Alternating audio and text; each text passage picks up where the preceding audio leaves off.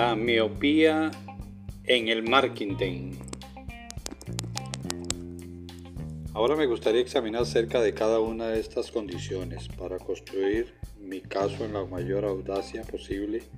Ilustraré cada uno de los puntos haciendo referencia a tres industrias, el petróleo, los automóviles y la electrónica en particular a la del petróleo, porque lleva más tiempo y ha pasado por más de vicisitudes en tres industrias. No solamente gozan de gran prestigio entre el común de la gente, sino la confianza de los inversionistas.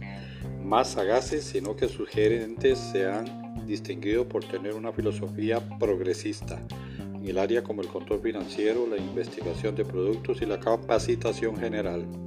Si estas industrias pueden caer en desuso, entonces no hay ninguna a salvo. El mito de la población.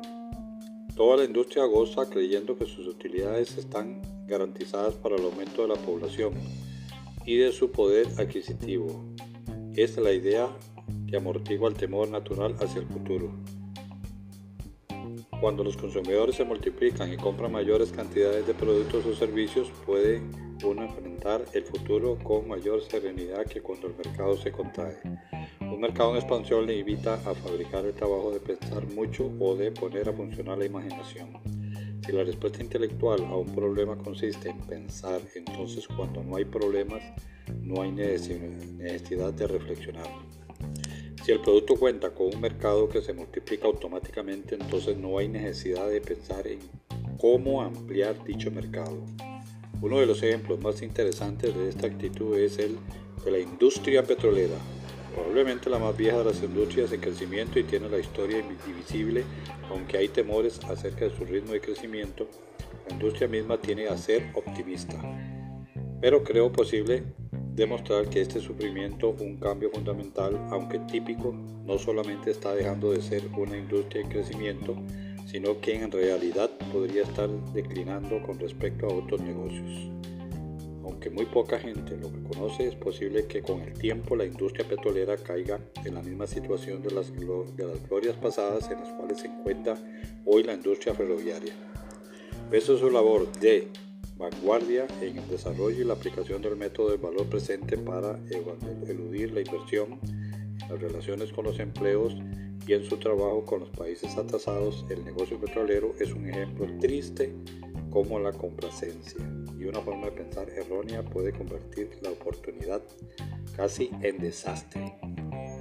Una de las características de esto y otras industrias que han creído firmemente en las consecuencias favorables de la expansión demográfica y a la vez han tenido productos genéricos para los cuales parece no haber sustituto alguno es que las empresas han querido ganarle a sus competidores mejorando su manera de hacer las cosas.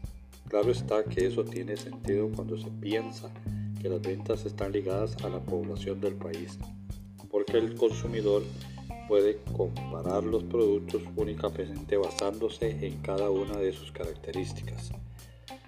Para mí es muy significativo, por ejemplo, que desde que John D. Rockefeller envió a China lámparas de queroseno gratuitas, la industria petrolera no haya hecho nada realmente sobresaliente para crear una demanda para su producto. Ni siquiera se ha destacado en el área de mejoramiento del producto. Lo único mejor notable, el desarrollo del plomo tetratílico, se, produjo por fuera de la industria, concretamente por la General Motors y la DuPont.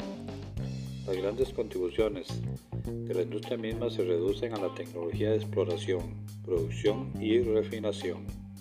Buscando problemas, en otras palabras, la industria se ha concentrado en mejorar su eficacia para obtener y fabricar el producto, pero no en mejorar el producto ni su comercialización.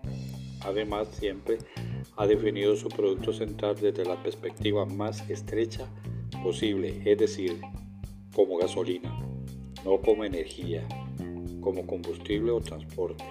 Con esta actitud ha contribuido a que las principales mejores calidades de gasolina no se originen en la industria petrolera. Además, el desarrollo de alternativas superiores tiene lugar por fuera de la industria petrolera, como demostraremos más adelante. Las principales innovaciones en el marketing de los combustibles automotores se producen en las nuevas compañías petroleras pequeñas cuya principal preocupación no es la industria ni la definición. A estas compañías se les debe las estaciones de servicios como bombas múltiples con énfasis en instalaciones grandes y limpias, servicio rápido, eficiente sobre la vía y la gasolina, la calidad a bajo precio.